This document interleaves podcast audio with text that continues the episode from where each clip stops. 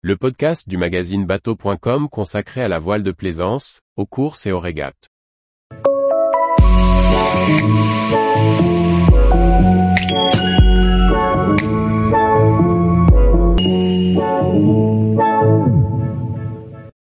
Une histoire des courses au large, ou des anecdotes sur la régate en mer.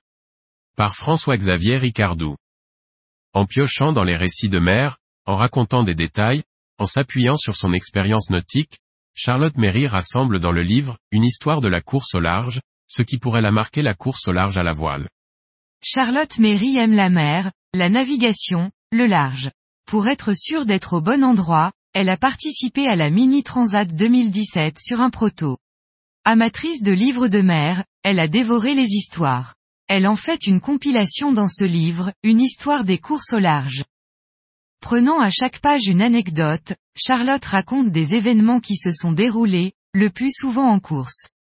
Certains sont bien connus comme le choix de Bernard Moitessier de ne pas couper la ligne d'arrivée du Golden Globe et de repartir autour du monde. D'autres sont plus secrets, comme la présence du trimaran Penduic 4 skip PE accent aigu par Eric Tabarly au départ de la Transpacifique.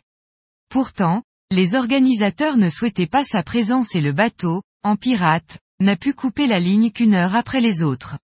Il est arrivé à Hawaï avec 48 heures d'avance sur le second. L'auteur s'amuse aussi à comptabiliser le nombre de bouteilles de vin prévues pour une étape de la Whitbread 1971. On le voit, certains textes racontent des événements de course, d'autres font le portrait de voiliers ou de marins, voire même des travailleurs de l'ombre comme les préparateurs. Ce melting pot est agréable à feuilleter, même si le titre du livre est un peu usurpé. En effet, si l'on parle ici beaucoup de courses au large, certaines histoires ne la concernent que de très loin.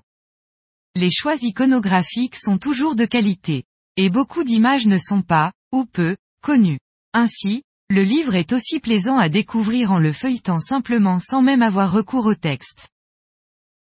Auteur Charlotte Méry. Édition Glénat. 192 pages. 17,5 par 24,8 cm. 25 euros et 95 centimes.